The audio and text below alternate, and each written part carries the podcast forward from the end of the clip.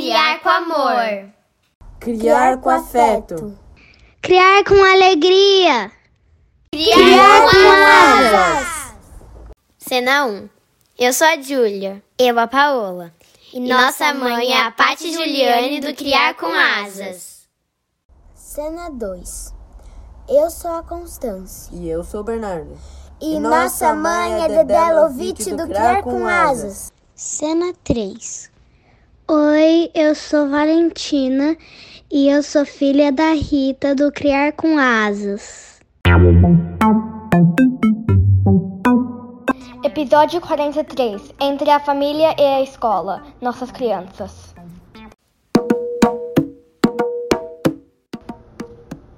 Bloco 1 A escola ideal e a real. Olá, pessoal, bem-vindos, bem-vindas, bem-vindes. Que alegria, a gente está conseguindo manter aqui né, a, nossa, a nossa série de, de trazer mulheres, de trazer vozes para compartilhar com a gente as nossas experiências. E, bom, deixa eu dar boa noite aqui para Dedé. Boa noite, Dedé, tudo bem? Oi, Rita. Oi, Pati. As nossas convidadas também. Bom dia, boa tarde, boa noite para quem está nos escutando. É, a gente está no podcast número 42. 43, isso mesmo, 43. E eu vou começar já pedindo para vocês seguirem a gente no Instagram, no Facebook, no Twitter, no YouTube. É muito importante que a gente tenha inscrições no YouTube, que a gente tenha maior engajamento para nosso canal fluir mais, porque a gente tem colocado bastante conteúdo lá no canal. Então, se você quiser entrar, ver os episódios anteriores, tem até alguns vídeos antes do surgimento do podcast das, das crianças pequenas, tem contação de história, tem música que a Paty colocou. Então, tem, tem bastante coisa legal lá no canal, que é Criar com Asas. É, a gente também tem um catarse.me, quem quiser colaborar, é, pode ser a partir de cinco reais, pode ser também uma contribuição pontual, né? não precisa ser mensal. É, a gente também está no nosso processo final aí do livro.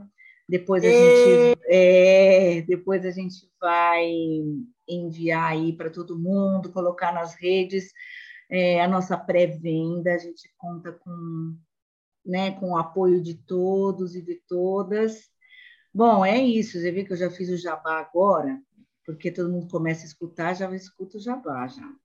A Nem real deu tempo é a gente está nessa fase de pré-venda. Do... Vamos ser sinceras, gente, a gente está nessa fase de, de, de, quase publicação do livro e Sim. a gente está precisando de apoio, então essa é real. Mas Verdade. a gente está muito feliz com isso, né, Pati? Tudo bem?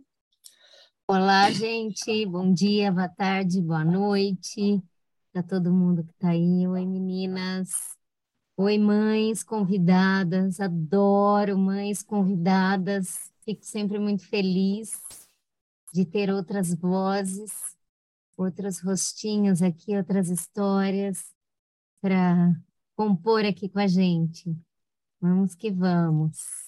Eu queria só registrar, gente, que a gente está gravando numa sexta-feira, oito da noite nos Estados Unidos e nove da noite do Brasil, que é para falar que a gente ama muito o que a gente faz e que essas mulheres a gente quer agradecer muito por vocês estarem aqui, porque é muita, é muito, muita vontade de estar aqui com a gente. Então, é, super obrigada e já vou começar chamando vocês. Eu vou pedir para vocês se apresentarem, falar um pouquinho de vocês, né, o nome, de onde são, é, filhos, o que vocês considerarem importante, e já com uma provocação.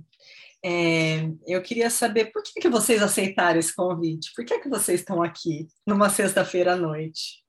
Quer começar, Beth? Posso começar.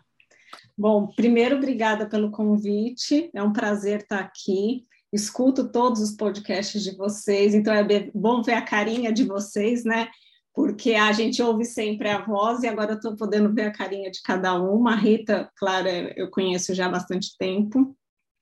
Bom, eu sou a Beth, moro aqui nos Estados Unidos, é, sou amiga da Rita, Sou mãe da Nina e da Luna, não podia deixar de falar isso, que elas queriam muito ouvir o nome delas no podcast. Então, sou mãe da Nina e da Luna, é, sou instrutora de mindfulness. E aí você perguntou por que, que eu estou aqui hoje, né? É, escola para mim é muito importante, acho que a Rita sabe, né, o valor que eu dou. Então eu gosto de estar tá envolvida no processo da, da escola, saber o que está acontecendo, porque a maior parte do tempo das minhas filhas elas estão na escola. Aqui a escola vai das oito da manhã às três da tarde. Então, para mim é muito importante saber onde elas estão, acompanhar todo esse processo escolar. Então, eu gosto de falar sobre isso, eu gosto de ouvir sobre isso, eu gosto de estudar sobre isso. Então, é por isso que eu aceitei o convite e estou aqui essa hora. Obrigada, Beth. E você, Rose, conta pra gente. Ah, já falei seu nome, gente, eu faço sempre isso. Imagine, eu sou a Rose, agradecer imensamente o convite. Eu sou do diálogo, né? A minha linha teórica de pesquisa aí é do dialogismo, então não posso me furtar a um bom diálogo, as trocas, as vozes, não é, que reverberam. Então é um pouco encontrar essas vozes. Então, eu moro em Santo André, em São Paulo. Eu sou a mãe do, do, Pedro Henrique, com 20 anos, e do João Marcelo, com 14. E eu também sou professora. Sou professora pesquisadora. Então, a escola, eu não sei, né? Já está. É, já é parte, né? Parte da história, parte da prática de vida, parte da postura. É, e falar da escola em diversos contextos, é, em diversos papéis, e agora no papel de mãe, é muito, é muito bom, porque ouvir né, também é fundamental para a gente poder né, traçar esse, esse diálogo. Então, agradeço esse, esse grande encontro aqui de vozes. Ai, que delícia. Obrigada, meninas. Pode ser que entrem mais mães aqui, tá? É, nós temos mais convidadas que tiveram contratempos. Mães, né, gente? a gente não é dona da nossa agenda sempre. Mas aí, se elas entrarem, a gente apresenta também. Bom, elas falaram um pouquinho já né, do nosso tema, vocês devem ter visto aí no, no descritivo do podcast. A ideia desse encontro hoje é falar um pouquinho. É, a gente espera que vocês tenham ouvido o nosso episódio 42, que é o Dentro da Escola, da Sala e de Cada um de Nós. Se você não ouviu, a gente recomenda que você ouça, que a gente trouxe mulheres, arte educadoras, educadoras, para falar um pouquinho é, desse processo né, da escola, dessa volta depois de uma pandemia que transformou profundamente todas as pessoas e todos os, né, os espaços, e que a gente talvez não tenha olhado para isso. E aí surgiu no final, ao final do podcast, a nossa necessidade de olhar um pouco também, porque a gente estava falando com pessoas de dentro da escola, né? E, e tanto eu quanto a Dé, quanto a Paty também somos ligadas à educação, né? A Dé dentro de uma, de uma instituição, a Paty circula dentro de instituições, e eu é, exerço um, um, trabalho com educação, né? Um pouco de arte e educação também aqui nos Estados Unidos. É, e aí a gente sentiu a necessidade de olharmos como mães, né, como é, a parentalidade caminhando lado a lado com a escola. Então a gente é, resolveu trazer assim para a mesa essa questão, né? Como somos nós, como pais, né, em relação, como mães, vai, vamos usar o mães, né, essa coisa de ficar, é, como mães atuando na escola, como é que a gente vê essa escola, como é que a gente participa dessa escola, né, quais são os questionamentos, que escola é essa que eu idealizo e que escola é essa que eu ajudo a transformar para que ela seja próxima do que eu idealizo. Então, acho que que tá aí assim, queria queria ouvir de vocês se alguém já quer começar falando um pouco sobre isso. Que escola é essa que a gente gostaria de ter para os nossos filhos? E quão próximas as escolas que eles estão, é, quão próximas elas são desse desejo que a gente tem? Alguém quer começar? Eu posso falar. É, eu vou falar da minha experiência aqui, né, nos Estados Unidos. Eu até falei para a Rita, eu sei que é, não é a realidade de muita gente, né? Eu morei no Brasil até elas terem três ou quatro, a, a Luna três e a Nina quatro. Então, eu peguei um pouco do processo escolar em São Paulo, escola particular, mas já faz tempo, então a minha realidade hoje acho que está mais focada na, na escola aqui. Elas estudaram em três escolas aqui já, algumas com, se eu falar algum termo técnico de educação, que eu não sou da área de educação, vocês me corrijam, mas é, a primeira escola era uma escola mais progressista, acho, mais moderna, com ensino mais moderno, a segunda era uma mais tradicional, muito focada em nota e em performance, e agora a escola que elas estão, acho que está mais próximo do que do que eu acredito.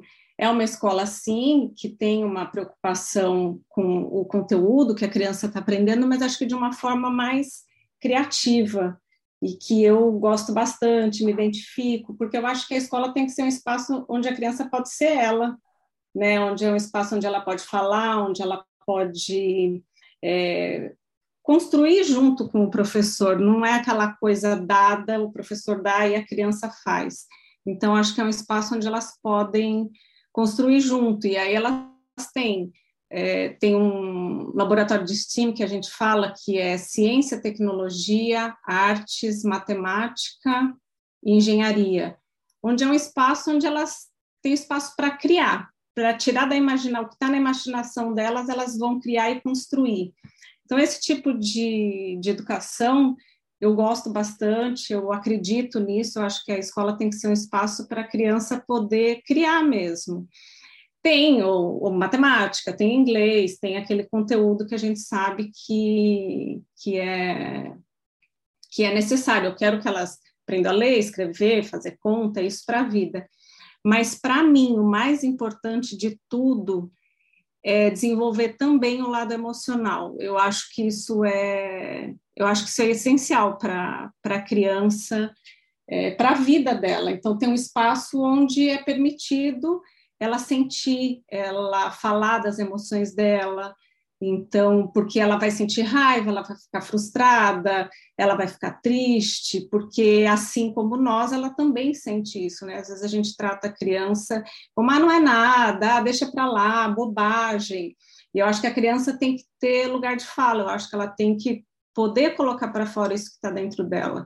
Então, isso eu valorizo muito na escola que elas estão hoje, e, e eu acho que, para mim, né, é, é é, para mim é uma das coisas mais importantes. Eu estou falando muito, né, gente? É, eu ia até dar um exemplo, acho que para ficar mais claro isso. No ano passado, a minha mãe ficou muito doente e ela ficou na UTI, a gente não sabia o que ia acontecer, estava em período escolar. Meu marido ficou com elas, eu larguei tudo e fui para o Brasil.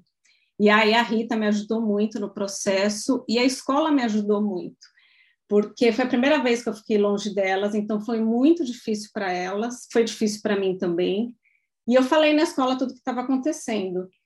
E a professora foi foi 10 assim para mim. Eu falo que o apoio que eu tive da escola foi muito bom, porque ela me mandou mensagem falando como é que elas estavam, ela me mandou foto dela na escola, então isso me deu uma tranquilidade muito grande. Então eu falo que isso para mim não tem preço, né? Então eu fico muito feliz de saber que elas estão numa escola que olham elas como ser humano que tem que passa por dificuldades como a gente também passa e que tem esse olhar para elas. Eu acho que isso é muito importante. Então, é uma das coisas que eu valorizo muito na escola.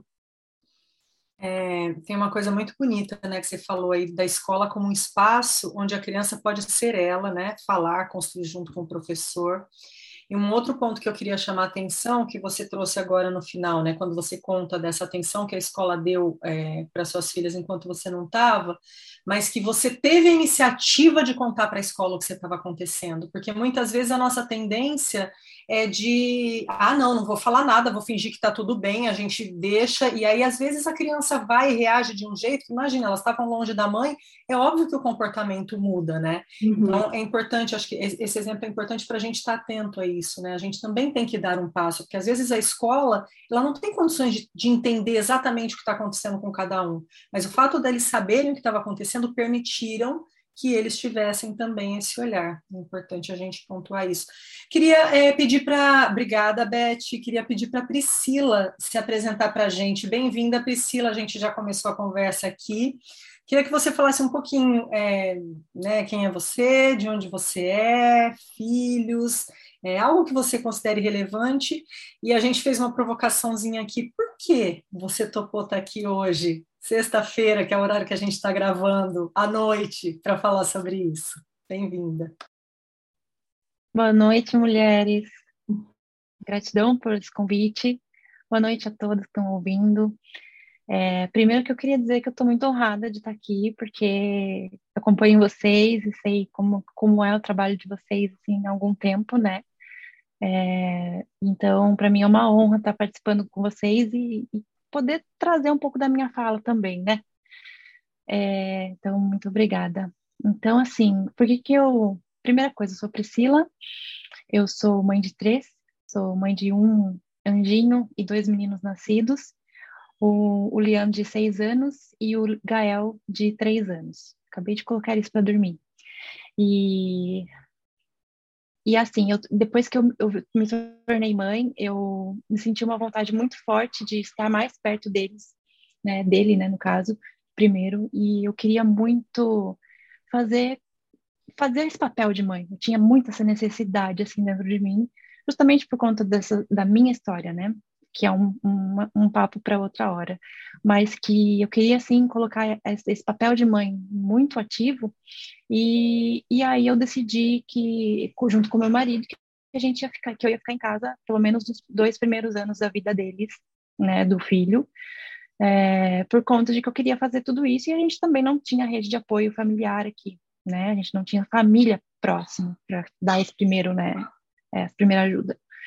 Então, é, eu me vi logo, depois, com seis meses, eu falei, já não estava mais, assim, aguentando ficar em casa, estava em pleno porpério, e aí eu tive uma oportunidade de empreender. E então, hoje, né, a partir dessa, dessa minha experiência, dessa minha história, eu tive a oportunidade de ser mãe empreendedora. Então, eu entendi que era esse caminho. E, e aí, logo veio o segundo, né, o, a segundo nascimento do outro filho, e aí eu falei, tá, então agora é isso mesmo que eu vou fazer, e a partir da minha experiência, eu criei até um método, hoje eu sou mentora de mães empreendedoras, e né, a gente trabalha com alguns, alguns lances aí de para as mulheres trabalharem e aprenderem e dar visibilidade.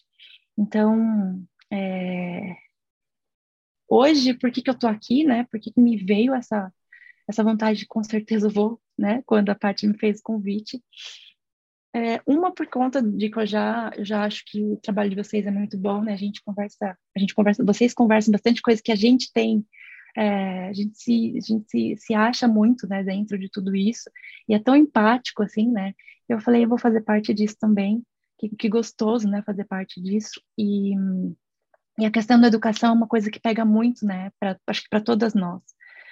Mas é, como eu tive uma educação assim muito, é, ah, vai do jeito que é e o que for tá certo, sabe?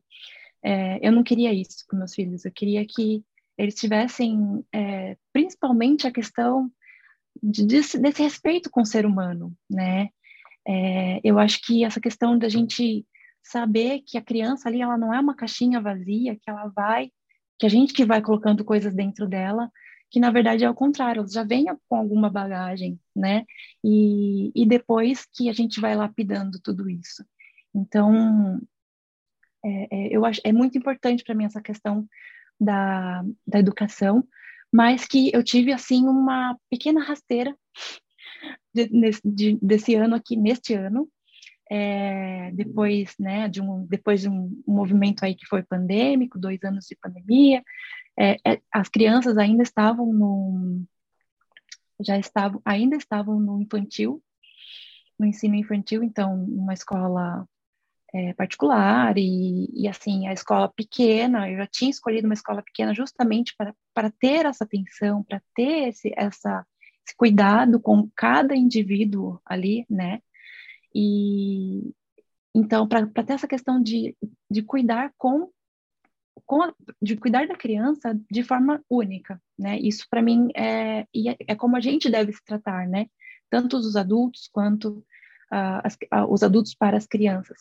Cada um é único, então a gente precisa tratar cada um de uma dessa forma.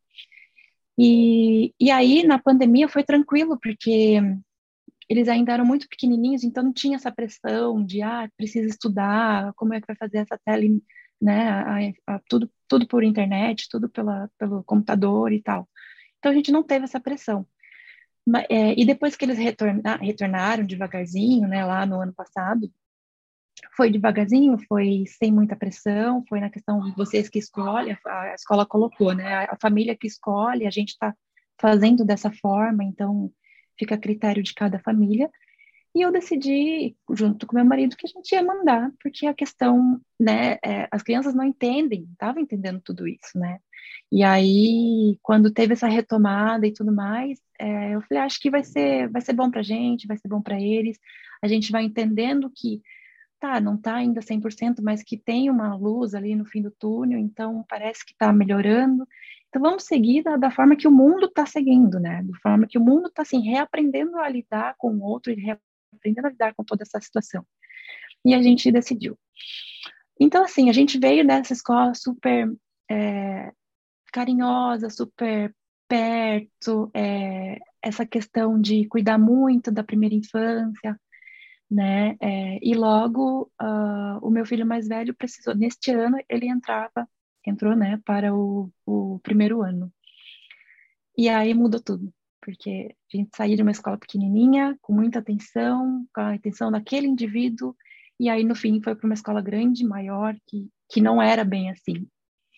E que, na verdade, é, eu acho que deve, não sei se é, se é só minha, mas a dificuldade de várias, no sentido de a gente não vai conseguir ter a, a mesma escola em todo lugar, né, principalmente, primeiramente, e também, é, sendo uma escola maior, a gente já vai ter essa questão de é, não tem como, né, a gente também tem que olhar para esse lado. Não tem como, porque são muitas crianças, são muitos pais, são muitos casos e tudo mais. Então, é, eu tive que aprender a lidar com isso. Eu, eu assim, muitas coisas que, que aconteciam, é, que não tinham o mesmo respaldo e o mesma, a mesma atenção, né? Não com a criança, mas com um geral mesmo, assim, em questão de valores, né? O que, que é que a escola está passando para a criança, é, e como ela, que ela traz isso para casa, e aí cabe a gente o que, o que é que veio de lá, como é que a gente vai é, manusear tudo isso e explicar para a criança e trazer toda o que é real, né, o que é, quais são os valores da família e não somente levar o que a sociedade está falando, sociedade na, das crianças que, que seria a escola. É, então é essa pequena rasteira que eu digo que eu tive, que eu tive que aprender a lidar um pouco é, por conta de que eu não estava preparada, não imaginava que ia ser assim, né?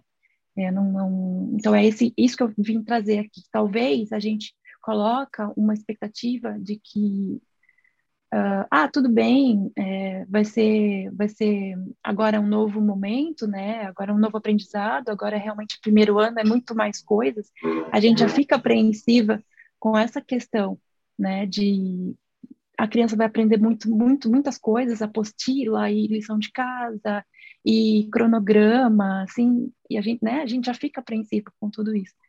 E, e aí, quando, quando eu, eu, eu talvez percebi que é, não era bem o que eu esperava, mas que eu não sei se vai, se eu vou encontrar em algum lugar. Então, acaba que é, a relação com a escola que precisa ser trabalhada, né? Então, tudo que eu acho que precisa ser falado, aí entra a questão aqui que, que, que você falou, né, Rita? A gente, a gente precisa ter esse contato com a escola e aí abrir mesmo o que é que está o que é que tá acontecendo, tanto o que eu penso, o que eu acho que é o importante, quanto uh, algo que aconteceu com a criança, por exemplo, semana passada eu também fiz uma viagem a trabalho, primeira vez que eu saí de casa para trabalhar fora. É, por vários dias, dormi fora. Então, foi a primeira vez que eu saí de casa sendo mãe, né, sozinha, sem nada, né, somente eu e minhas malas. E então isso foi bem transformador para mim. Mas assim, é, o meu filho mais novo, que tem três aninhos, ele sentiu um pouco, né? E quando ele foi, quando eu retornei, que ele foi para a escola no primeiro dia, ele chegou na escola, a, deu, deu uma hora ali, a coordenadora me ligou e falou, Pri, ele tá bem amodinho, ele disse que queria dormir, mas não queria, queria colo, mas não queria. Eu falei, está com febre, alguma coisa? Ela falou, não, ele não tá com febre nem nada, mas ele tá assim, ele normalmente ele é bem, é, ele tem muita energia, né? então tá sempre muito ativo. É, daí eu falei, então, na verdade, ele é, pode ser a seguinte questão, né? Eu estava viajando semana passada, então pode ser que ele tenha, como ele estava com saudade, pode ser que ele tenha pensado, ah, minha mãe está em casa, não posso ficar com ela, uma coisa nesse sentido. Eu expliquei para ela, né, que, que ele, ele sentiu um pouquinho e tal, e pode ser isso. Daí que aconteceu? A escola deu mais, a, como, como é uma escola menor, uma escola mais tranquila, ele, ele, é, elas conseguiram dar mais atenção para ele. Né? Então, ela, ele ficou no colo, eles brincaram com coisas que ele gostava, então ela, depois ela me contando que depois ele ficou super bem. Então, isso faz, assim, coração de mãe, né? Ufa! Mas, olha, é, é, um, é mais um exemplo né, pontual, muito parecido com o da Beth, que você traz de novo essa questão. Quando você deu a chance da escola entender o que estava acontecendo com ele, o que provavelmente, porque a gente sabe, né? A gente, nosso coração tem um negócio aqui que a gente sabe você deu a chance da escola poder acolher, né? A gente acolhe daqui, contando para eles o que está acontecendo, para que a escola possa acolher, porque senão talvez eles não soubessem. Claro que teve a ligação, mas a tua atitude de contar, olha, pode ser isso, que às vezes a gente pode, ah, mas isso parece ridículo, né? A gente pode cair nessa. Imagina, eu vou falar que meu filho está assim porque eu não estava aqui e agora eu estou. Mas é tão importante, né, essa via de mão dupla. Eu quero pontuar aqui, Priscila, é que você fala é, que a gente não vai conseguir a mesma escola em todo lugar. Eu queria só lembrar de uma coisa que a gente trouxe muito forte no último episódio, que é na verdade, vou trazer como uma provocação. Será que é porque a escola é feita de pessoas? Existem as regras, existe tudo isso, mas é, eu tenho muito um olhar para isso, assim, né? No fundo, são as pessoas também que constituem a escola. Então, é uma coisa para a gente ter aqui em mente. Eu queria ouvir agora a Rose. Obrigada, Priscila, enquanto. Eu agradeço. Queria ouvir a Rose falar um pouquinho sobre isso, dessa escola idealizada, da escola que a gente busca, da escola que a gente tem. Bom, é, quando eu tive meus filhos, eu já era professora. Então, quando com Pedro, né, que hoje tem 20 anos, com Pedro, é, eu precisei colocar, na verdade, na escola, o Pedro com três anos e pouco, porque eu precisava terminar minha tese de doutorado, ponto. Porque eu fiz a entrevista para o meu doutorado no hospital depois que eu tive o Pedro, assim, umas loucuras que a gente faz na vida. E é, e eu percorri várias escolas aqui em Santo André. Várias. Eu acho que quase todas as escolas.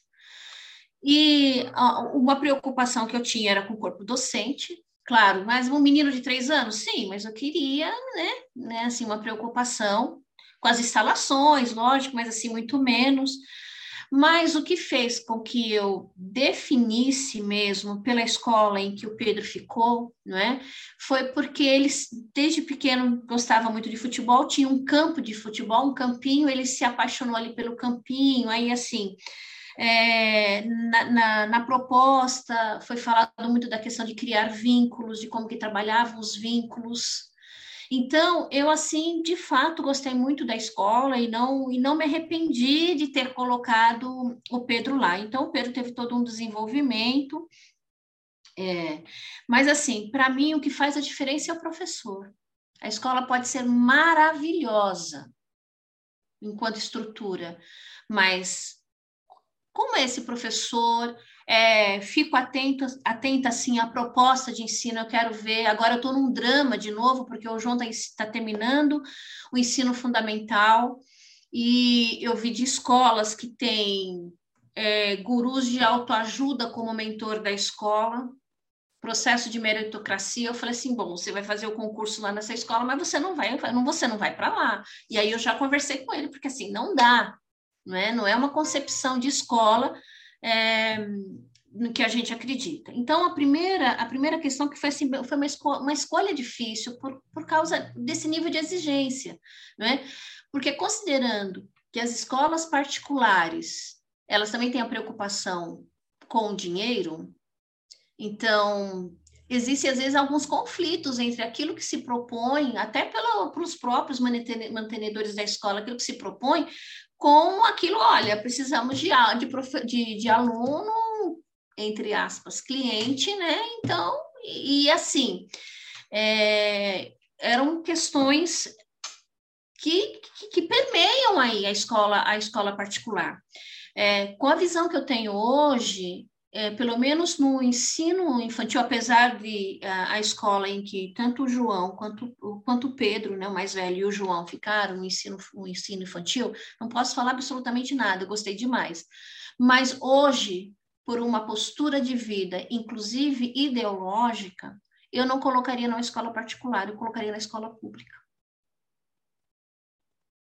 É, é, é, essa é assim seria a, a, mudança que eu faria hoje. No ensino fundamental, no, na, na, primeira na infância eu poria os meninos numa escola numa escola pública aqui de Santo André, conhecendo a coordenação, enfim. Então eu poria, mas assim, ok, eu acho que essa questão do criar vínculos, essa questão da diferença que o, que o professor faz em sala de aula né? E, o, e o João se mantém não é na escola, que eu tenho algumas críticas, e, e, e eu já, já disse isso, inclusive, é, para a dona, tive a oportunidade de falar isso, mas eu mantenho pelo corpo docente.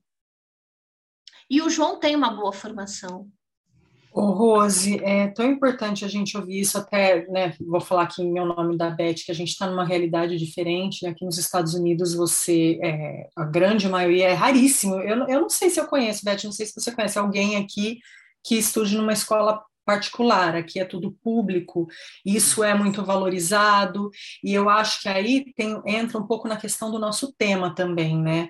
Você fala aqui de novo que você acha que o professor faz toda a diferença, é, que a escola particular ela tem a preocupação com dinheiro, a gente tem até essa analogia com a venda lá atrás, né? Que a gente falou da venda, e é, eu acho que o fato de que a escola pública seja valorizada aqui e as cobranças são, são é, podem ser tão grandes quanto, tá? É, eu vejo essa diferença e eu sinto muito, assim, quando eu penso, a gente, eu e a Beth já falamos várias vezes sobre isso, assim, né? Que hoje, se a gente tivesse que voltar para o Brasil, qual seria o custo disso? Só de pensar em escola. E por que que a gente não tem esse olhar, né? De não acreditar numa escola pública? É muito importante você trazer essa tua visão depois de uma vivência.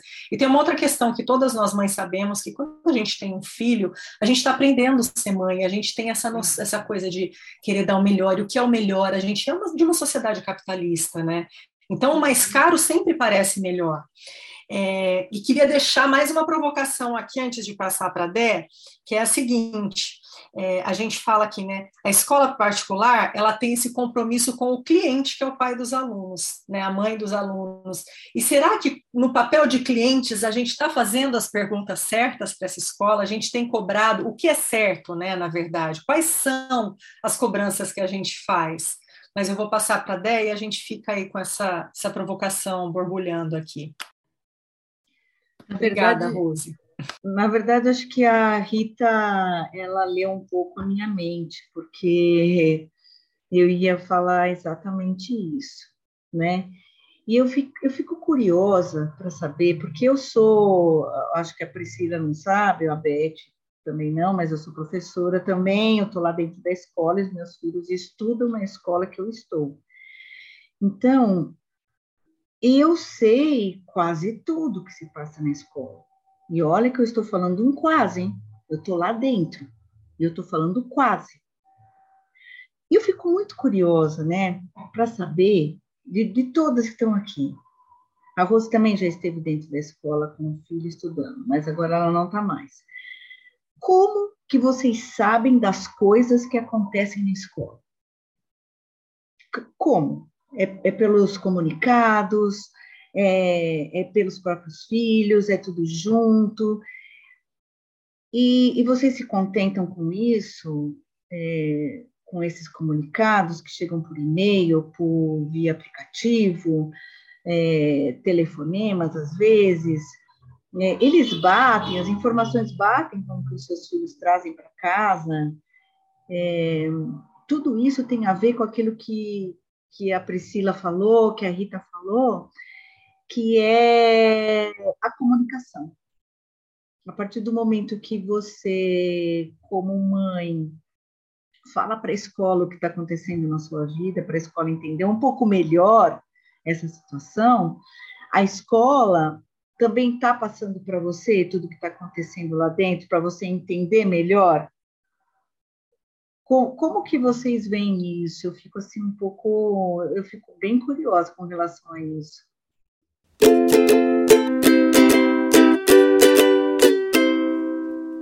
Hora do jabá. Se você gosta do nosso conteúdo, pense em nos apoiar com qualquer valor mensal e colabore com a mídia independente. Estamos no catarse.me barra criar com asas.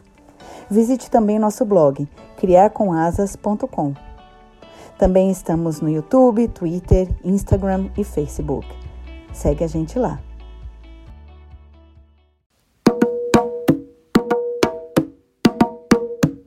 Bloco 2. Como transformar a partir da fala e da escuta?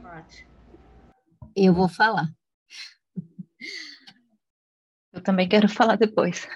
Olha, foi uma delícia primeiro ouvir vocês aqui e muitas coisas vieram na minha cabeça. Mas a hora que a Dé puxa para comunicação, para mim é um ponto assim que pega. É, é, a gente idealiza, né? Quando a gente tem filho, a gente idealiza a escola e tudo mais, e a gente passa por todo esse processo que a Pri trouxe, é, de chegar numa realidade de uma escola que tem que entregar coisas, né? Essa expectativa de pais e que a escola também quer manter esses pais, mas a gente não sabe o que acontece. A verdade é essa. Quando a gente está aqui do outro lado, a gente não sabe. A gente não sabe. Eu sempre sinto uma falha absurda na comunicação. E não estou dizendo de escola X ou Y, não. A escola traz o que ela acha que ela deve trazer. E ela deixa muita coisa importante para lá, porque talvez não seja interessante ou é, seja a, até complicado levar para os pais. Tem muita coisa que a escola segura. E daí fica complicada essa comunicação. A escola precisa dos pais, os pais precisam da escola, e a gente precisa ter uma parceria. E essa parceria é de via dupla. Ela é. Então, quando eu levo como meu filho está, ou o que eu estou sentindo, e a escola acolhe, eu também quero que a escola me traga algumas coisas que as minhas crianças às vezes me trazem, mas muitas vezes elas não conseguem nem processar. Às vezes elas não conseguem lidar com o que está acontecendo. Questões emocionais, questões que às vezes nem são com elas, mas são com amigos, que elas não sabem é, é, como processar tudo isso, uma questão social dentro do coletivo onde elas vivem. E muitas vezes o professor não pode trazer para a família. Então a gente entra na questão do professor. Ele é essencial, que nem a Rose trouxe.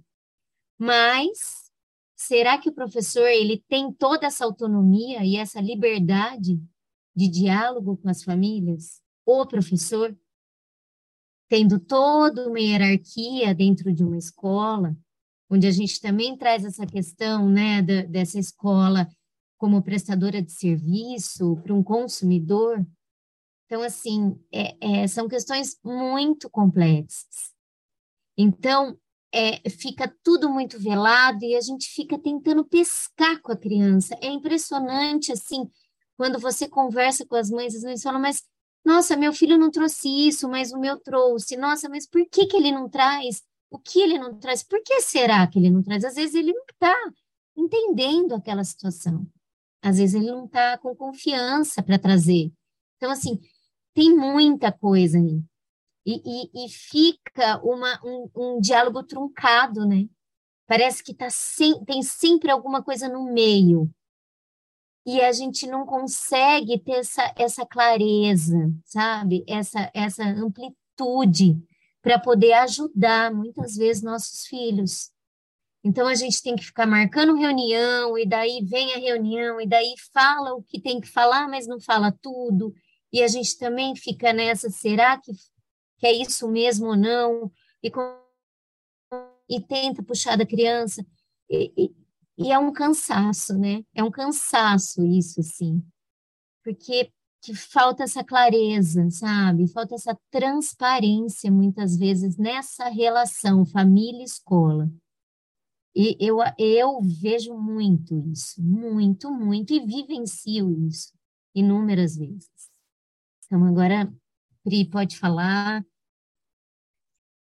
que era importante para mim trazer isso, porque esse é um ponto para mim que pega demais nessa relação mãe-escola, né? Família-escola, a comunicação. Então, o que a Dedé, na hora que a Dedé perguntou, né, sobre a comunicação entre comunicado, bilhete, aplicativo, e-mail, enfim. É, e hoje existe essa questão né, de aplicativos e e-mail, que é a comunicação que é feita com, as, dadas, com a escola e, e, e pais, e que se não souber escrever direito, a comunicação fica truncada também. Então, assim, eu acho que essa, essa questão de, de você, da, da, da escola se comunicar com os pais via é, é, mensagem eletrônica, que seja WhatsApp, grupo de WhatsApp, precisa ter muito cuidado, né? Porque qualquer assunto que seja um pouquinho mais delicado, muitas pessoas podem responder de forma, vão responder também por ser mensagem. Responder de forma, né, é, sem pensar, sem sentir, ou então sentindo demais, e, e acaba que vira uma, um tumulto entre a escola e a família, né? Então, eu, eu vejo, eu vejo, né, as, as informações que vêm da escola e tudo mais, mas sempre que, que precisa, quando é um assunto mais delicado, eu peço para peço conversar, peço para falar, porque não sabe, não, para mim não existe coisa melhor do que olho no olho, né? Não existe, na verdade. Então, eu faço essa questão de se comunicar e, e, chamo. E aí, Paty, entra muito a questão que você falou. Talvez a gente converse com o professor e o professor tá, também está de mãos atadas. Então, às vezes, acontece muito da, do, do, da pessoa do mais alto ali, do, da hierarquia, falar, não, você vai falar só até X e a outra, a outra pessoa vai falar só até ah, né? Então, é, é, a gente também precisa ter essa empatia e entender, né? Vamos entender, não é a gente chegar e, e conversar por conta de quer tirar satisfação, não, vamos entender qual é a questão, né? É, tiveram alguns casos que aconteceram e, e aí, sempre que o pessoal começava a se alarmar, de, né, em questão de, de ficar ali trocando mensagem, eu falei, gente, vamos vamos parar por aqui. Eu parava por ali e falava, vamos conversar pessoalmente. E, e dá super certo, porque é isso, às vezes a, até a criança traz uma, uma, informação também de forma que ela entendeu, de forma que ela né, trouxe, ressignificou para ela ali. Né? Um, um, livro bobo que pode ser lido ali é, de uma forma, a interpretação de cada criança é uma. E aí os pais ficam se comunicando, falando como foi aí, como foi aí, e acaba que não, vamos conversar direto da base, né? Então, para mim não é muito aceitável essa, essa questão do, do, do, online, assim, nesse sentido, né? Quando a gente precisa saber de coisas a mais, mais a fundo, o que é que está acontecendo dentro da sala, né? Situações que ocorrem ali, que, ah, daí depois vem um comunicado, vai acontecer isso, isso e isso, e ponto final, né? Vamos proibir isso, isso e aquilo, ponto final pera, vamos conversar, entende? Não acho que é só proibir e pronto. Mas você sabe, Parece que Priscila... são medidas paliativas, né? Pra... É, é. Mas eu acho que, que você e a Paty tocaram num ponto que eu até queria ouvir um pouco a Beth, que que está aí na escola pública, é diferente da gente que está com os filhos nas escolas particulares, é, mas vocês não se preocupam em se tornarem assim uma mãe problema? Sabe? Quando você liga na escola, a escola fala assim, ó, e a Patrícia, puta, atende você, não aguento mais essa mulher. Puta mulher chata do caramba. Daí passa para uma coordenadora, passa para. Chega na secretária, né? Ai, ninguém está podendo atender agora senhora, né? Acontece, né? Eu tô lá dentro e a gente sabe que tem alguns rótulos, né? Brincadeira, assim, né? Claro, em todo lugar tem. Será que na escola pública a gente toma a mesma atitude que a gente toma numa escola particular? Vocês que estão com essa experiência aí, está aí, Beth, que que acontece aí? Então, eu estava ouvindo a Priscila falar e, é lógico, a gente, eu estou num país diferente, com uma cultura diferente, e, e, eu acho que isso tem que ser levado em consideração. Mas a comunicação aqui, é, a Rita acho que até pode falar também, a cultura aqui da, da participação dos pais é muito grande, é muito maior do que no Brasil. Os pais são convidados o tempo todo a estar na escola, participar. Então, por exemplo, a escola que minhas filhas estão acabou de trocar o diretor. Então, a gente teve reunião presencial para a gente ajudar a escolher esse diretor, o que, que a gente espera desse diretor, é, o que, que a gente valoriza qual o perfil que a gente quer desse diretor na escola. Então, a gente respondeu pesquisa online, a gente é, foi, podia participar é, por Zoom, podia participar presencial. É, até anotei aqui para não esquecer.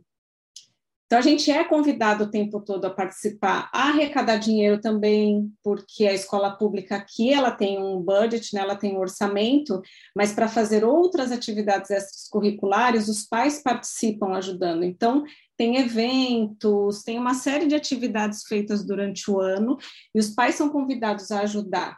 Pode ser com dinheiro, tem pai que não pode contribuir com dinheiro, eles pedem tempo, eles pedem que se voluntarie. Então, o pai é chamado o tempo todo para estar junto, para participar. É, e isso eu acho que é muito bacana, né, Rita? Eu acho que isso é muito rico, porque aí você sente que você é ouvido, você sente que é importante você estar lá, né? Então, vocês estavam falando da importância do professor, eu já aqui eu já enxergo que não é só o professor, porque se eu quiser ir falar com o diretor, eu posso, na escola tem psicóloga, se eu preciso falar direto com a psicóloga, eu posso. Então, eu sinto que é uma comunicação, não sei, mas a gente tem mais abertura, eu acho, para falar. E aí tem, como a Priscila estava falando, tem e-mail, tem app, tem site, a gente recebe ligação telefônica da escola. Se a criança falta, eles ligam para saber por que, que a criança faltou, se está tudo bem, se está acontecendo alguma coisa. É, uma coisa que eu acho que é bacana que tem aqui, que eu não sei se tem no Brasil, a gente chama de class parent, que é um, um, um pai, na verdade, eles pedem dois pais, a Rita já foi, eu também já fui, para ser o elo de comunicação entre todos os pais e a escola. Então, esse pai, ele acaba, e, e é voluntário, né? E a gente dedica muito tempo para isso. Mas eu vejo essa figura desse pai muito importante nessa comunicação entre escolas e pais. É, eu acho que, no geral, assim, acho que é isso. Não sei se a Rita, que também está aqui, tem mais Estou impressionada. Não, e é, por exemplo, a gente teve agora, né, na, o, primeiro que a gente está, a gente tem, né, Beth, vários privilégios, assim, a gente tem consciência Sim, que a gente está num... É. Porque tem uma coisa que é importante a gente falar, mas aqui também tem essa relação, por isso que eu fiz aquele questionamento, né, de já que somos clientes, a gente, então, usufrui pelo menos disso, né, dessa via de mão dupla, porque aqui a gente tem as escolas públicas gratuitas, é super importante isso que a Beth colocou, né, que existe o, o, o apoio dos pais, existe um movimento, né, Beth, muito forte dos pais, não é uma coisa que, ah, eu vou lá, eu dou dinheiro e, sabe, não é só isso. O que, que a gente pode fazer? Ah, tem família que não pode doar, então como é que a gente pode mobilizar? O que, que a gente pode... Vamos fazer um evento? Vamos fazer... Então é aquela coisa de engajamento muito comunitário, É, e, e, você também, é, dependendo da área que você está, as escolas têm uma condição maior, você paga um imposto maior. Então, indiretamente, você também está bancando com aquilo. Eu acho que nos Estados Unidos é, tem muito esse senso de se, eu, se é meu direito, eu vou usufruir disso. Então, isso, isso é muito é, levado em conta aqui. Em termos de comunicação, a gente teve essa semana, né, Beth, o, o Welcome Back to School, para né, as boas-vindas. E assim, eu fiquei emocionada quando eu entrei, quando eu vi a presença maciça dos pais, o espaço que foi dado, a presidente do PTO, que é o, o grupo de pais, né, pais e mestres, subiu para falar, teve um espaço para ela, assim como os professores, porque assim, e a diretora deixou isso muito claro, ela falou assim, gente, a nossa escola só é uma boa escola pelos nossos alunos e por vocês, porque sem vocês a gente não dá conta de fazer o que a gente faz. E aí você tem essa abertura, assim, de, de, de poder ir lá, de poder... Eu tive uma situação que, assim, ah, vou mandar um e-mail? Não, eu não vou mandar um e-mail. Eu vou lá, vou bater na porta e vou falar, olha, aconteceu isso tal, porque eu achei que um e-mail, como a Priscila falou, é uma palavra que eu coloque ali, é uma situação que ela pode não ser tão grave, mas uma palavra que eu coloque a situação pode se transformar num problema sério, entendeu? É muito diferente o olho no olho. Então, eu acho que nesse ponto, sim, a gente tem, né, Beth, uma coisa. É, mais é. um privilégio, digamos assim. É, eu acho que, na verdade, não é um privilégio, é uma conquista. Né? Eu acho na verdade, que deveria parte, ser um básico, né? É, Sendo sincero. Fazer né? parte, fazer parte da, da educação, da escola, a escola tem que ser comunitária, independente dela ser paga ou pública. A pública é paga também, né? A gente tem essa ideia de que ah, é pública, a gente não paga. A gente paga, sim, e bastante.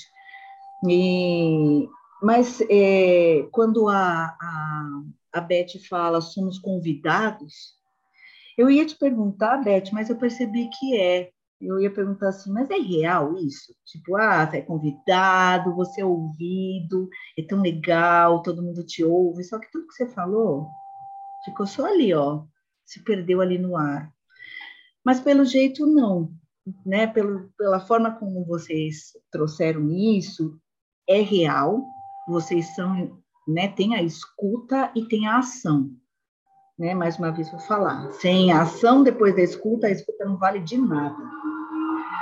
É, bom, mas outra coisa que eu queria saber, né, da Rose agora, porque os nossos filhos, que eu tenho um de 14, a Rose também de 14, é, eles estão numa fase um pouco introspectiva, né?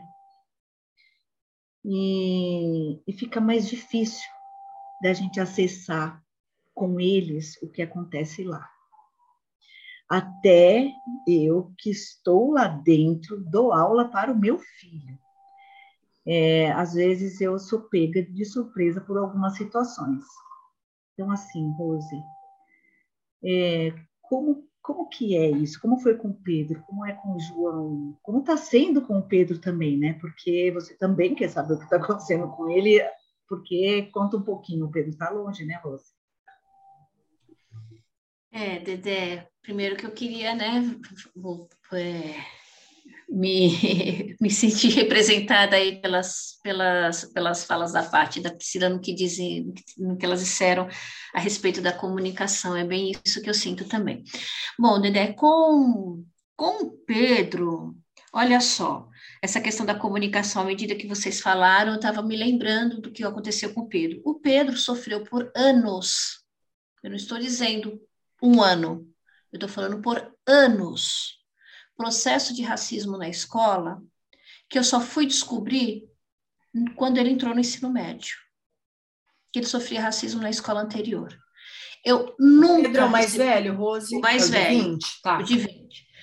Que trouxe problemas psicológicos para ele, enfim, né? Mas eu só fui descobrir quando ele entrou no ensino médio numa escola pública.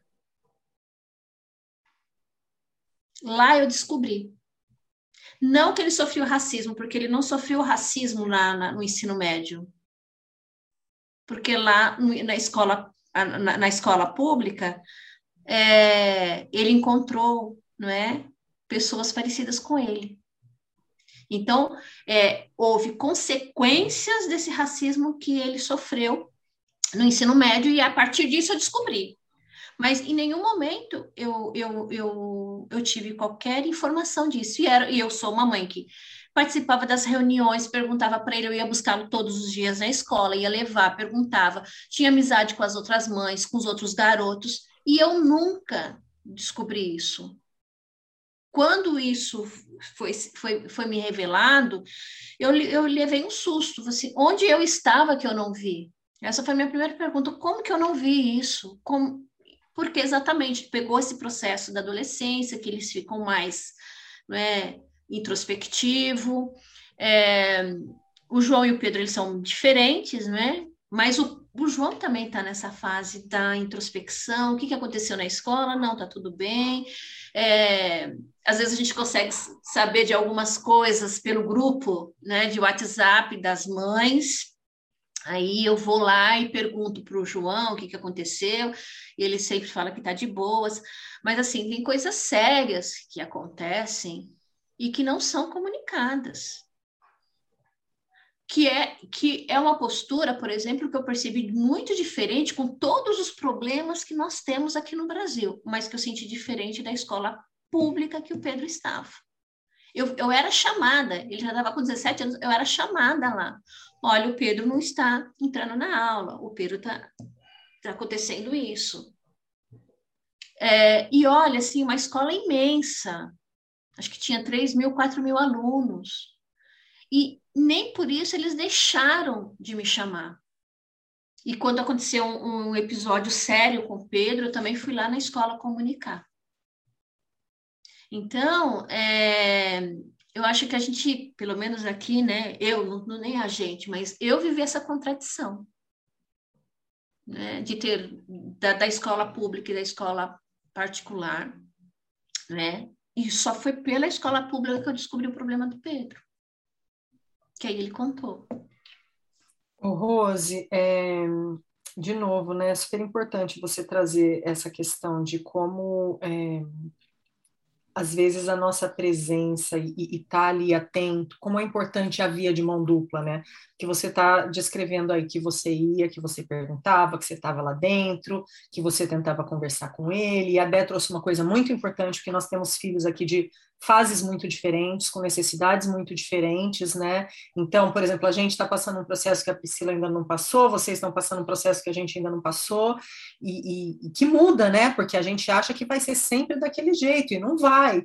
E, e como é importante que seja uma via de mão. Comunicação, gente, não é só um que fala ou só um que escuta, é uma via de mão dupla. E quando eu falei, de, até respondendo um pouco do que você falou, né? De, de, o que é que a gente faz, que é uma coisa que você sempre fala, né? Com essa escuta escuta, por exemplo, quando eu penso em não mandar um e-mail, mas ir conversar e talvez depois formalizar alguma coisa por e-mail, é porque a gente sabe, né, Beth, que alguma atitude vai ser tomada. Seja uma reunião com todos os pais para falar o que aconteceu, seja e é importante que seja assim, porque às vezes, como a Paty falou, às vezes não é uma coisa diretamente com o nosso filho, mas é que aconteceu com um amigo, com um colega, e a criança é totalmente tocada, ela não consegue processar aquilo, talvez ela não entenda como um problema dela, ela não vai ter a chance dentro de casa, porque muitas vezes a gente fala, ah, mas isso não é problema seu, e aí fica aquilo mal resolvido que vai levar para a vida inteira. Né? É. A gente vai chamar o nosso nosso intervalinho aí, nossa hora do jabá, e daqui a pouquinho a gente volta. A gente vai sair de novo e a gente volta. Espero que o nosso último. A Beth até ofereceu o Zoom dela, mas aí eu expliquei para ela, Dé, que depois para te mandar, né? É, a gente tentou uma vez fazer isso, ficou tá. pesado, foi muito, mas obrigada, Beth. Acho que é o último, dá vontade de ficar falando um monte, mas a gente tem Nossa, que ir partindo para o final. Vamos lá, Dé vai mandar mais um link. Vou tá mandar tá impressionada? Mais um. Eu tô com a fala da Beth, eu achei tão importante esse, essa, esse abismo.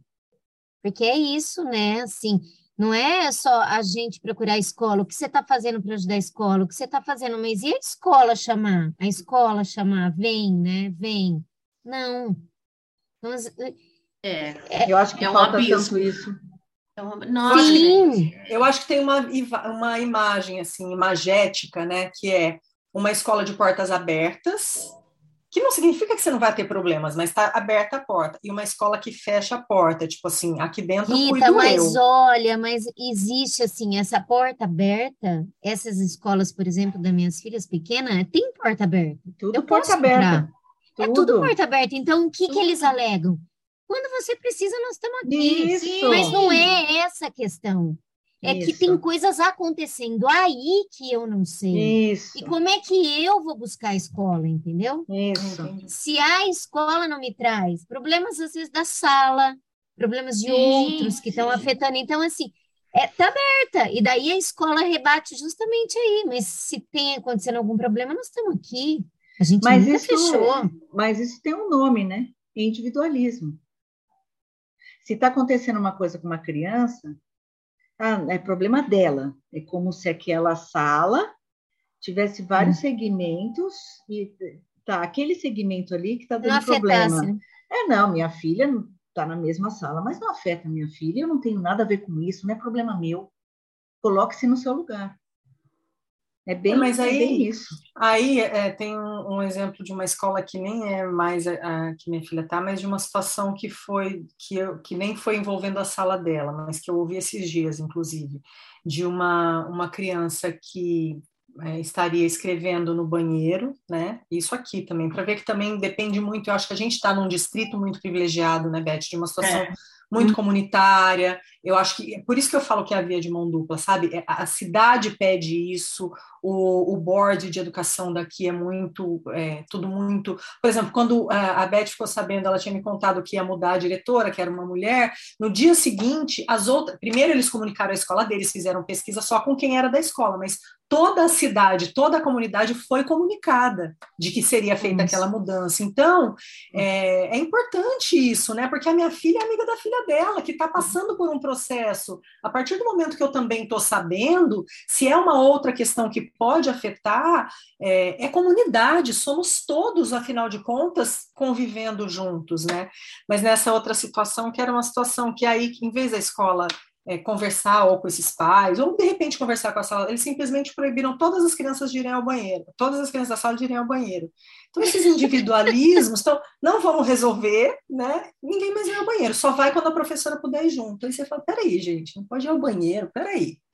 É, Faço é- o quê? Faço aqui, então? Então, É legal você ter trazido isso, Rita, porque senão também fica uma imagem de que aqui é tudo maravilhoso, de que todas as escolas funcionam perfeitamente, e não é real também, né? É, é como você falou, a gente está num distrito, numa cidade que é privilegiada, mas nem toda escola é assim. E ainda assim vão ter problemas, e vai ter Sim, situações também sim. que não vão trazer, que vão Sim. resolver ali, entendeu? Sim. Que a, a gente também passa por isso de, ah, tua filha te falou sobre isso? Não, não falou, então, a minha falou, e aí você vai, a gente tem esse processo também, não é, né? claro, não é 100%, né? Não tem nem como ser. É. Mas vamos lá.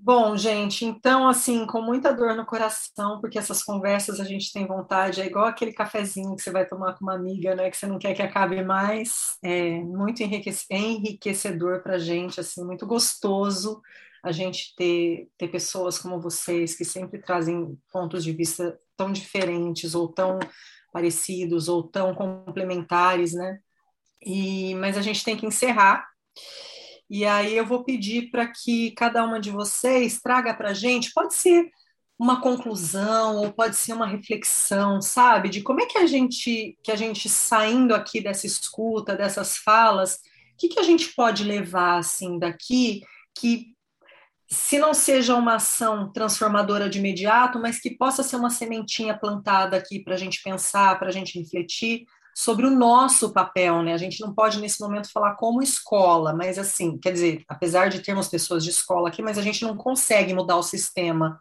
da noite para o dia. Mas como mães, né? É, o que, que a gente pode levar daqui que, que, que ajude a gente a, a entrar num processo de transformação, que ajude a gente a plantar essa sementinha?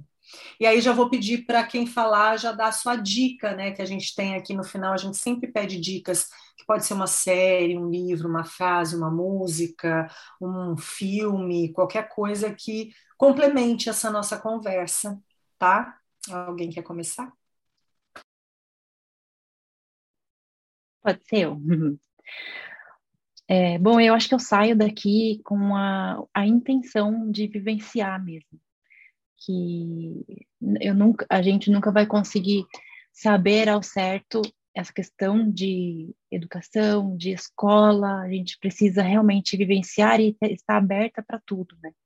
Tanto para escola pequena, grande, particular, pública, a gente precisa vivenciar e principalmente e aí ter essa escuta e essa comunicação, eu acho que uh, isso a gente não, te, não deve nunca, por mais que possa existir a questão de ah, a mãe chata, a mãe cria, a mãe não sei o quê, mas eu acho que a gente fazendo a nossa parte, a gente traz é, a, gente, a gente traz alguma resposta para a gente mesmo, para a gente ficar segura.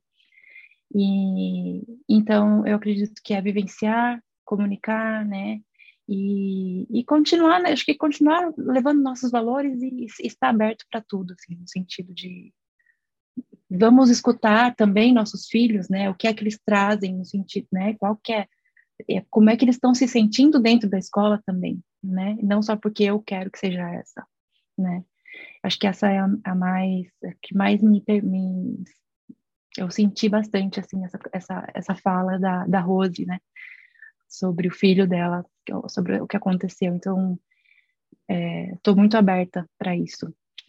E, e, e, lógico, a gente não faz nada, não faz milagre sozinho, então é, é união mesmo entre pais e, e, e, escola e todo mundo, e professor e todo mundo.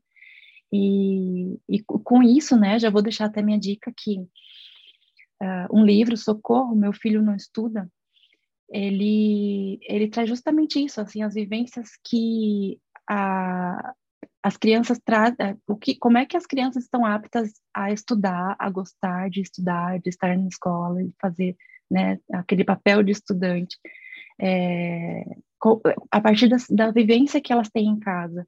Então, mais uma vez, acho que os valores da família é tão forte, né? Se a gente colocar isso para frente, colocar para a criança que como é que a gente vive, como é que a gente quer levar essa vida, é, tudo isso implica lá nos estudos, implica lá na, na, na, vida dele lá na escola e principalmente na parte da comunicação também. Então, se a gente se comunica também que com eles, eles também trazem esse, né, esse retorno para a gente.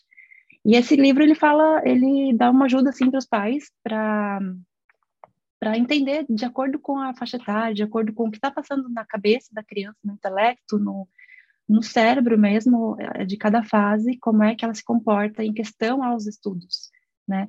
Eu acho muito bacana, assim, desde da, do, né, do, do, infantil, ali onde a criança ainda está aprendendo o que é a diferença entre triângulo, quadrado, e depois lá na frente, quando vai fazer ali essa sua faculdade e tudo mais. É, e é muito legal, a Thais e a Roberta Bento, elas são mãe e filha, elas, elas trabalham com isso, questão de educação, eu acho muito bacana. Então fica aí minha dica. E muito obrigada mais uma vez pela, pelo convite, pela participação de hoje aqui, estou muito feliz. Obrigada, Priscila. Obrigada. Obrigada, Pri.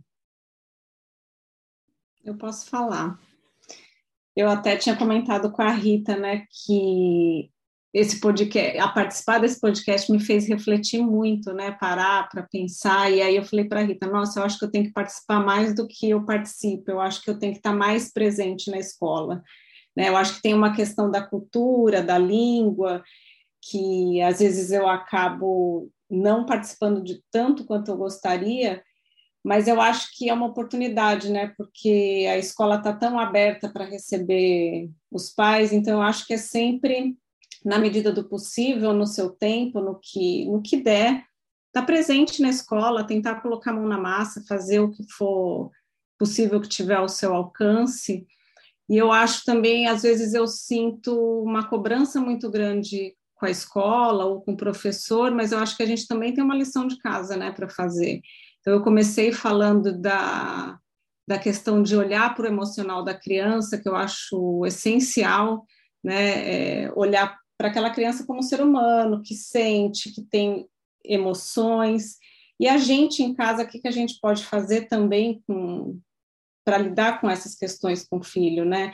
Então, eu tenho muito isso porque eu sou instrutora de mindfulness, então eu sou muito focada nessa questão de olhar para elas e tentar entender todos os processos, né? Elas estão numa idade já meio pré-adolescente, e então eu tenho esse cuidado. Então, assim como a escola tem esse cuidado, eu tento ter em casa também.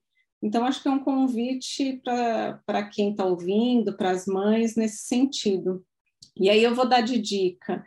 Tem um livro que eu acho que trabalha um pouco com essa questão emocional da criança, que chama Quietinho Feito um Sapo, que tem exercícios de meditação, mas também tem textos para reflexão.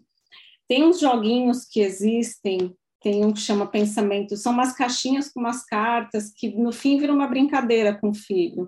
Então, tem um que fala de empatia para crianças e adolescentes, pensamentos e emoções, tem de mindfulness, tem inúmeros joguinhos, é, tudo do Brasil, isso que eu estou falando, tá? É tudo em português, depois até posso passar para vocês.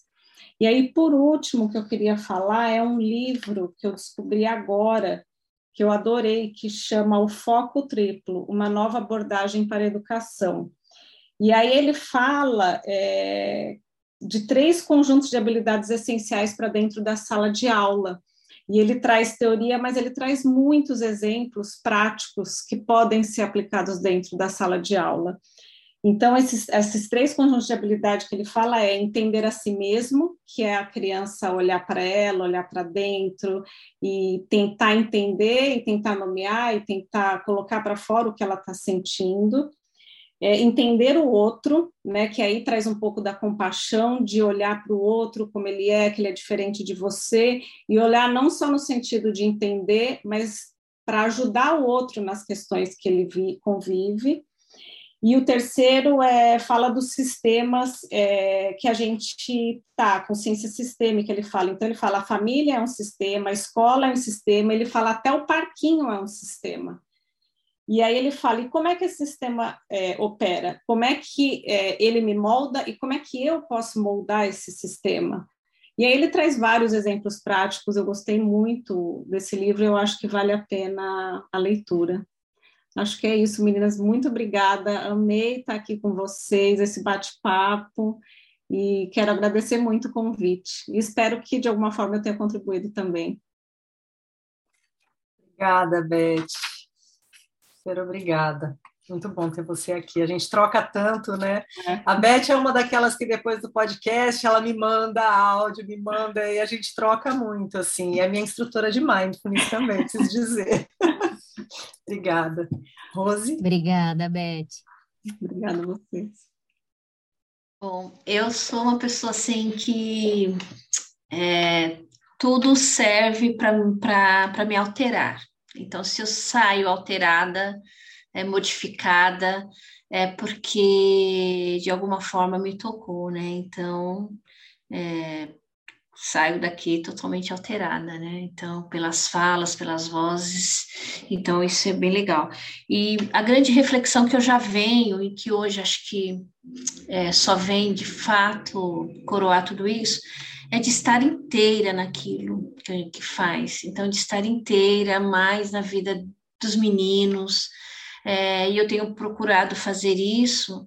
É, acho que também a questão né, do Pedro já está um pouco maior, eu percebi é, e ter trabalhado demais, né, aquela coisa toda, de poder estar tá mais inteira com eles, nessa parceria com a escola, embora as relações aqui no Brasil são diferentes, né, das experiências que a Rita e a Beth trouxeram, né, mas de, de alguma forma é, estabelecer esse diálogo mais frequente, talvez, né, nesse sentido, com o João, já que o Pedro já está na faculdade, e aí a relação é totalmente outra, né? Então, nesse sentido. É, eu não pensei num livro é, relacionado à educação, né? Quando, quando falamos desse encontro aqui, falamos, olha, da relação né, com a escola, eu pensei muito, né, talvez por essa questão de estar mais inteira, ou que pretender estar inteira, né, na medida do possível, dentro daquilo que é possível, eu pensei num livro que eu gosto demais, que é O Filho de Mil Homens, do Walter Ugumãe. É... Esse livro me me alterou também. É, e faz a gente ter inúmeras reflexões, não é? Mas é, essa questão né, da maternidade, enfim, aí eu pensei nesse livro. E também adorei o nosso, nosso diálogo. Espero que a gente continue, que o diálogo é sempre inconcluso. Sim. É, ele nunca se encerra, né? Eu, eu tenho tido uma certa resistência Sim. em falar sobre conclusão, né? Porque a gente conclui até um segundo depois. Parte de. Obrigada, Rose. É, eu primeiro queria agradecer as três e dizer para vocês que vocês são muito corajosas. Eu pensei muito sobre isso nesses dias. Porque quando a gente fez aquele convite que a gente mandou para vocês, é, a gente lançou algumas questões lá que faziam a gente olhar para as nossas próprias atitudes. É com relação à escola, mas é o que a gente tem feito, pode fazer. Já que não existe essa escola ideal, já que a gente sabe de todos esses problemas que a gente vivencia, né? É, quando a gente chama essa responsabilidade para a gente, né, que é tão importante. Vocês três agora falaram também disso, de estar atenta, sair daqui pensando mais sobre isso porque a gente pensa muito sobre isso, né? Nessa é, responsabilidade que a gente tem enquanto pais, como que a gente pode auxiliar, como que a gente pode estar inteira diante de tantas demandas, né? Como que a gente é, pode estar é, nesse é, é, nessa parceria constante diante de tantos entraves. Então, assim, não é fácil olhar para as nossas próprias atitudes e muito menos refletir sobre elas. É mais fácil a gente deixar para lá, né? Então, eu quero agradecer, primeiro, as três, dizer que vocês são mulheres corajosas, estamos juntas nessa luta de tentar olhar para as nossas próprias atitudes e seguir nessa trilha, nesse caminho tão difícil e tão maravilhoso que é o maternar, né? Acho que é esse lugar. É, eu quero trazer uma fala do Emicida aqui.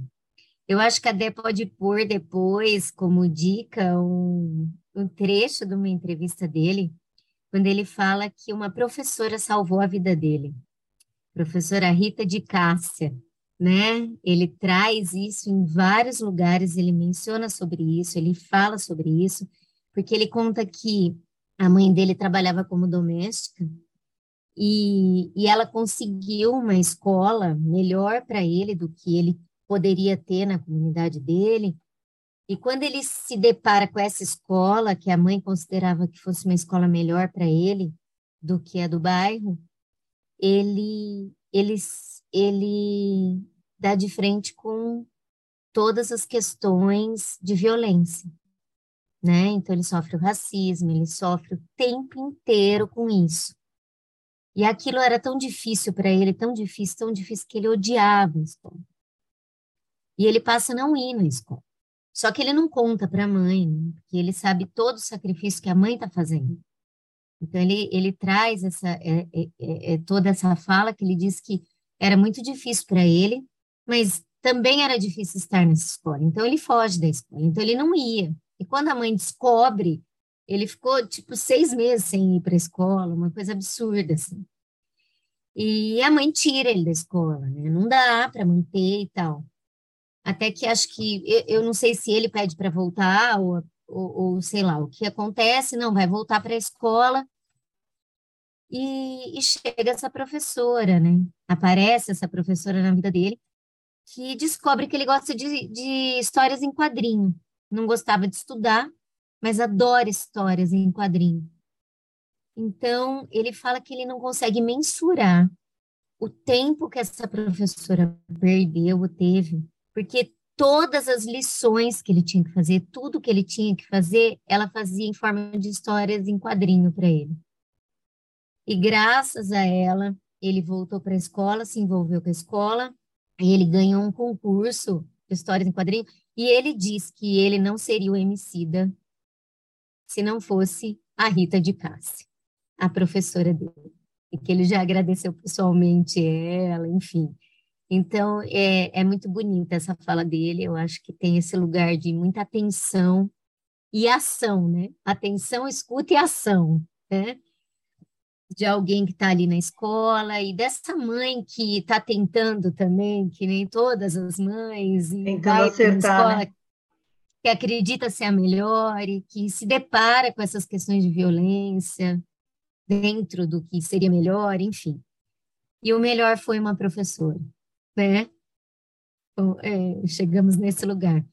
E eu também queria falar sobre um livro que eu nem tinha pensado nele, mas quando a Déia trouxe, é, a Déia Rose, o, o adolescente, né? O adolescente porque quando a gente fala de escola, são várias escolas, dependendo da faixa etária dos filhos, né, da demanda, da necessidade, a gente está falando de coisas diferentes.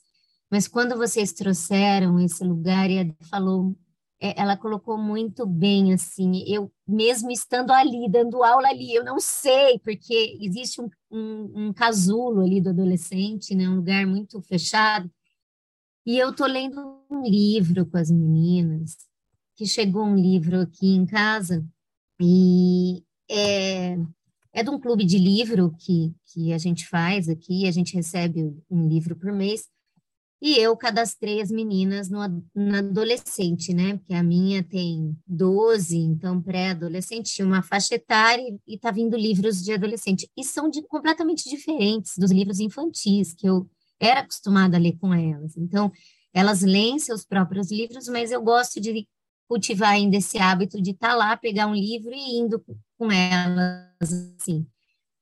E esse livro, Sete Minutos Depois da Meia-Noite, História são Criaturas Selvagens, é um livro para adolescente, é, ele está ele tá reverberando muito forte aqui em mim, assim, né? Porque eu estou lendo com elas e, e muita coisa é, tá, eu não sei se elas estão entendendo tudo, claro, mas ele é muito profundo, porque ele traz uma solidão, uma solidão tão profunda de um menino que está passando por uma dificuldade tremenda, de uma mãe que, que tem câncer e está nessa luta com a vida. E esse menino, nessa solidão profunda, é, se fechando cada vez mais e vai descrevendo ele na escola, ele na relação com essas crianças e como eles não sabem lidar com isso, os adultos ao redor dele, as, os professores, os colegas e como ele ele quer ser até violentado, porque ele sofre muita violência na escola. Ele é aquele menino que sofre muita violência dos colegas. E ele busca essa violência porque ele está sofrendo tanto, é uma dor tão profunda. E os adultos não conseguem ajudá-lo. Não conseguem. E a relação estabelecida nesse momento que ele tem é com uma árvore, que é um monstro. É uma árvore do quintal, que ela vira um monstro. E ela fala com ele.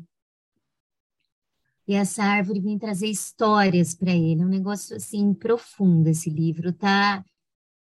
está reverberando muito por aqui em mim e tem muito a ver com essa adolescência, essa solidão, essa impossibilidade de lidar com muitas coisas assim, sozinho e ao mesmo tempo não conseguir compartilhar.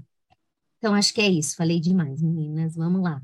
Ô, Paty, eu estou buscando aqui, porque eu tô, a gente depois coloca no descritivo aqui todas essas dicas, então eu vou buscando e já vou mandando no nosso grupo. E você sabe que quando eu busquei, tem um filme no Netflix eu vi agora isso, que eu não conhecia nem. Sem desmerecer, eu acho que a leitura é tão importante, ainda mais que é esse ritual, mas só que também fica a dica, né? Se a gente quiser assistir, me interessei aqui também, tanto pelo não livro, mas talvez o filme. É, eu vi agora aqui. né? É, bom, falando um pouco de tudo isso, né, da responsabilidade, da transformação, do pensar diferente, da comunicação, do vivenciar, dos valores que, que ele que vem, né, da família, da solidão do adolescente. É, tudo isso junto é, a gente precisa desenvolver também uma, uma forma diferente de pensar, né? Porque a gente vai no automático e parece meio doido isso. Como assim, né? Vou pensar diferente. Mas tem um livro que eu gosto muito, assim. Ele, ele me abriu muitas, muitas ideias, que é o Pensar na Go, de Muniz Sodré, é, aqui ele traz como que o pensamento do continente africano ele é um pensamento tão é, tão é, a palavra esqueci é, não é rígido é bom tá bom daqui a pouco eu, eu falo é, é, e é importante a gente chegar nesse pensamento, porque traz para a gente uma amplitude é, longe um pouquinho daquelas é, fórmulas, né? porque a gente acaba recebendo muitas fórmulas de pensar, e a escola faz muito esse papel, e nesse pensar na Go, ele quebra isso, e, e fala que não existem fórmulas para se pensar e sim é, caminhos a serem traçados, onde você constrói o seu próprio pensamento. Então, é, é muito profundo e entra tudo isso, né? Como que a gente passa por essa transformação, como que a gente traz essa comunicação efetiva, né? Que a Priscila falou, o jeito que um fala, o jeito que o outro escuta, como devolve isso, como que como que é todo esse ciclo. Então, é pensar na Go de Muniz Sodré. Muito obrigada. Eu também saio daqui transformada, afetada e, e pensando diferente. É, eu também já comecei a pensar diferente na questão da língua que a Beth trouxe, eu esqueci de falar, que é uma barreira para a gente, né, Beth? Muitas vezes a gente prefere mandar o e-mail porque a gente tenha ma maior segurança de que vai ser compreendida, e com as falas de vocês, que começou ali com a da Priscila, fica para mim agora mais do que nunca essa coisa de que às vezes é, o meu inglês pode estar tá ali perfeitinho e eu não vou conseguir passar o que a pessoa vai sentir quando ela estiver olhando para mim. Então, já saio com essa missão para mim aqui de trabalhar isso. É, na linha do MC, eu queria falar uma coisa que talvez vocês tenham visto na rede social, que eu achei tão bonita, eu fiquei emocionada quando eu vi. Teve um jogo entre Corinthians e Fluminense essa semana. 3 e... a 0. Tem tem ah, não quero falar sobre isso, porque não, 3 não foi de time. 0, desculpa, 3. Mas o que foi bonito foi que Tá, vai, parabéns, né? anos. Mas o que foi bonito foi que é, um professor de um dos jogadores, do jogador Rony, que não jogou, depois eu fui ler, ele ficou no banco, levou um cartaz dizendo: é, Rony, fui seu professor, quero uma camisa do seu time. E aí o jogador viu, foi até lá, deu a camisa, mas eu achei linda a cena que ele sobe, ele escala assim a grade e dá um abraço, ó, oh, me arrepia, gente, foi, dá um abraço nesse professor, que assim, eu acho que é, é essa fala do Emicida, né? É, é, isso, é essa relação, o que esse professor não representou na vida. Mas o professor também deu a chance dele retribuir com esse abraço. Se ele não tivesse levado na cara de pau esse cartaz, isso não teria acontecido. Então, acho que dialoga muito com o que a gente está falando aqui. Eu quero indicar também o livro Quando Eu Voltar a Ser Criança, do Janus Korzak, que até foi a Beth que me deu, né, no aniversário com umas amigas, mas ela que pesquisou e ela que me falou dessa que ele, ele, ele vai se comparando como ele age como adulto e como ele, ele agiria se ele fosse criança. E, para encerrar, o filme O Menino que Descobriu o Vento, que é um filme que eu acho lindo. E eu quero deixar duas reflexões aqui sobre isso. Ele fala muito sobre o papel da escola na vida e da vida na escola. e ele também fala muito sobre o sobreviver e sobre viver. Então, queria encerrar assim, queria agradecer mais uma vez, meninas, que vocês tenham aí um ótimo finalzinho de sexta-feira, um ótimo final de semana. Para você que está ouvindo a gente, nosso podcast vai ao ar já no domingo, mas a gente precisa desse tempo aí para editar. Então, Beth, Rose, Priscila, muito obrigada pela disponibilidade de vocês, por estarem aqui com a gente, tá? Dedé, Paty, mais uma vez, valeu. É isso, gente. É isso, gente. Agora a gente dá nosso tchauzinho. Vocês podem abrir o microfone para falar um tchauzinho. Tchau para todos e tchau, todas. Obrigada. Tchau, gente. Prazer, Até a próxima. gente. Delícia. Tchau, tchau. tchau. Até a próxima. Tchau, tchau.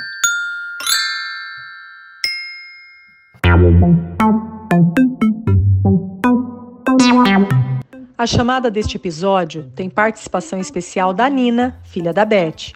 O bloco 1, da Luna, irmã da Nina e filha da Beth. E o bloco 2, da Valentina. Vinhetas, Júlia e Paola. Vozes da introdução, Bernardo, Constance, Júlia, Paola e Valentina. Mandalas e avatares, Constance. Edição, Dedelo Vídeo.